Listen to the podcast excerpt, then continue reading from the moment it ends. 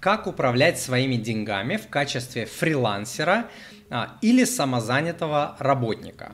А, смотрите, а, Одно, одна из первых вещей, которые необходимо сделать, это освоить ведение годового бюджета, бюджета личного и бизнес. Там все очень похоже. И личный бюджет, и бизнес, все очень похоже. Одно и то же. Под копирку практически можно делать, только статьи будут различаться. В вашем бюджете там статья еда, в бизнес-бюджете там статья, не знаю, там а, аренда помещения, что-нибудь такое. Но суть одна и та же. Суть это попытаться распланировать свой год наперед, предусмотреть какие-то траты, предусмотреть сезонность, предусмотреть доходность, предусмотреть спады рынка, попробовать по а, экспериментировать с различными сценариями. Вот я всегда в компании это делал, несколько сценариев.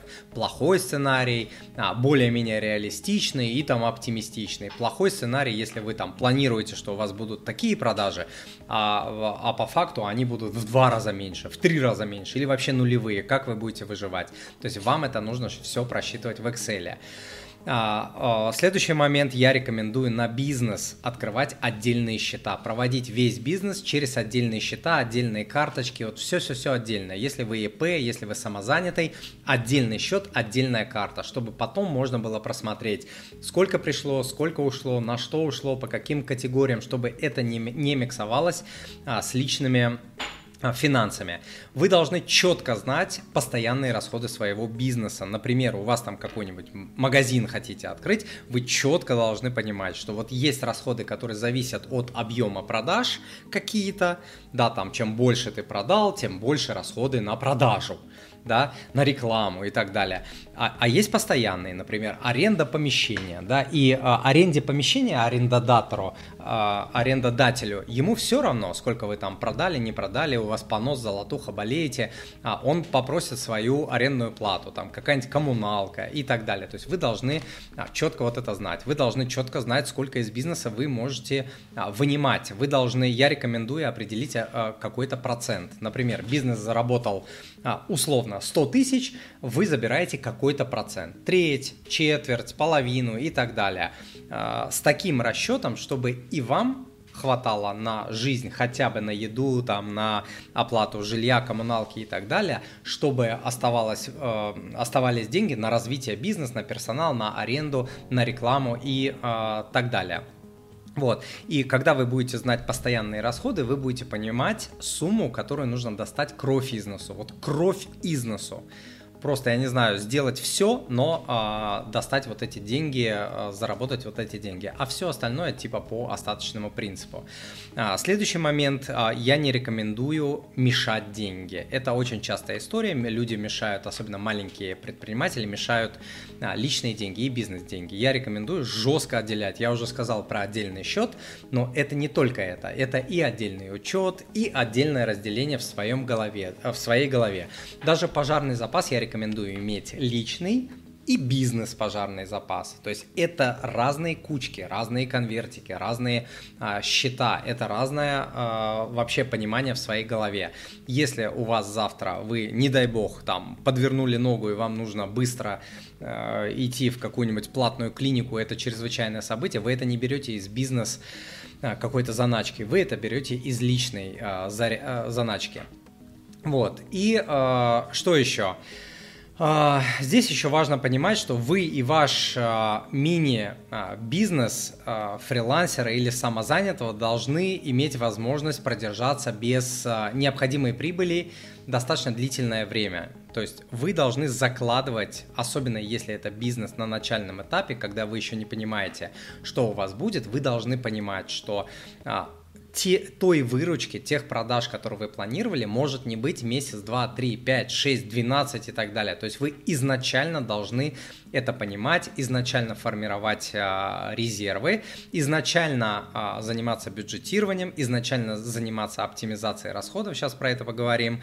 То есть все это очень-очень а, важно. Еще я рекомендую а, бюджетировать, исходя из среднего. То есть вот а, вы не понимаете, у вас, допустим, в один месяц густо, в другой пусто, вы берете хотя бы последние несколько месяцев, если такая статистика есть, берете среднюю величину и, исходя из этой средней величины, планируете свой бюджет. Если заработали больше, берете эту лишку и кидаете на отдельный счет, который потом вы можете использовать в тот месяц, когда будет провал. И таким образом вы как бы сглаживаете свой а, бюджет, и у вас всегда есть а, заначка. Дорогой друг, перед тем, как я продолжу, если вы хотите взять свои финансы под контроль, то есть один инструмент, без которого невозможно обойтись. Это годовой бюджет. Это не просто бюджет на неделю или месяц, а полноценный годовой план. Годовой бюджет в Excel, который разработал я сам, это одна из самых скачиваемых таблиц на моем сайте. Я использую эту таблицу много лет для своей семьи, и мне сложно перечесть, сколько правильных финансовых решений она помогла мне принять и скольких неправильных помогла избежать. Я также применяю эту таблицу при работе с клиентами. Бюджет – это не ограничение, а инструмент, который дает свободу тратить деньги без чувства вины и страха за будущее. Годовой бюджет позволяет увидеть полную финансовую картину вашей жизни, как на приборной доске. Это поможет вам лучше расставить жизненные приоритеты и определить цели. Я не представляю, как можно управлять личными финансами без годового бюджета. Скачайте годовой бюджет в Excel абсолютно бесплатно по ссылке на экране и получите от меня инструкцию по заполнению также бесплатно. Следующий момент я рекомендую а, большую, большую часть, если это возможно, привязывать к проценту от продаж, расходов, расходов именно. Понятное дело, что если это какая-то аренда помещения, ее не привяжешь, но все, все что возможно а, сделать, я рекомендую привязывать к проценту от продаж.